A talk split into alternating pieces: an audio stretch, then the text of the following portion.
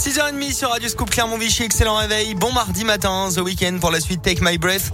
On reparlera d'ailleurs de The Weeknd dans un instant. On écoute aussi la météo du jour qui est instable. Et puis l'actu avec vous, Colin Cotte, c'est le journal complet de ce mardi 5 octobre. Bonjour Colin. Bonjour Alexis, bonjour à tous. Et à la une ce mardi, le début d'un automne de la grogne. Sept mois avant le premier tour de l'élection présidentielle, de très nombreuses manifestations sont prévues toute la journée, notamment chez nous dans le Puy-de-Dôme, liée à l'appel des syndicats et organisations professionnelles.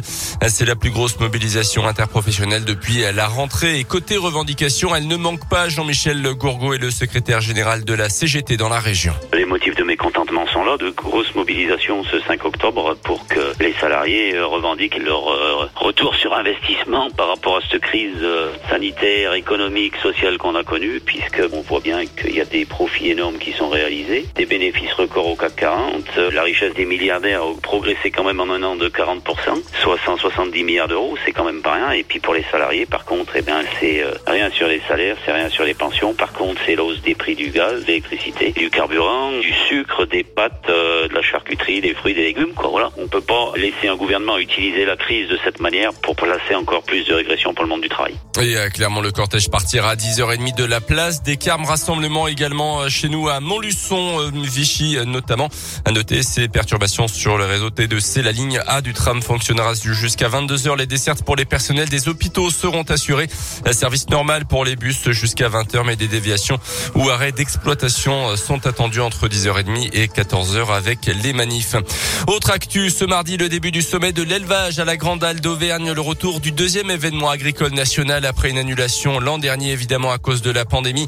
Élection oblige, de nombreuses personnalités politiques devraient arpenter les allées du, de ce sommet de l'élevage jusqu'à vendredi, car c'est la nouveauté de cette édition 2021.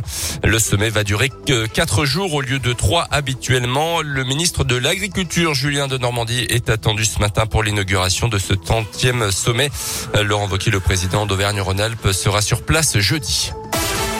Dans le reste de l'actu, la fin de l'alerte aux orages et aux inondations dans le sud de la France. Les violentes intempéries ont notamment frappé hier les Bouches du Rhône, placées en vigilance rouge une bonne partie de la journée. Euh, intempéries également dans le Var, les Alpes-Maritimes, les Alpes de Haute-Provence, le Vaucluse et la Haute-Corse. À Marseille, il est tombé en une nuit l'équivalent de plusieurs mois de précipitations d'après Météo France.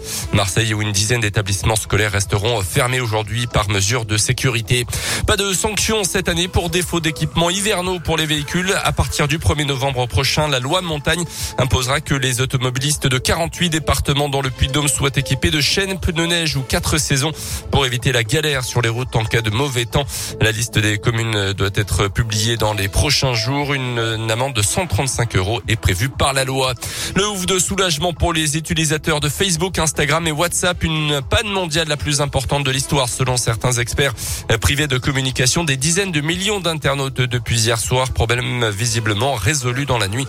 Quelques heures de panne qui auraient quand même fait perdre près de 7 milliards d'euros à Mark Zuckerberg, le fondateur de Facebook.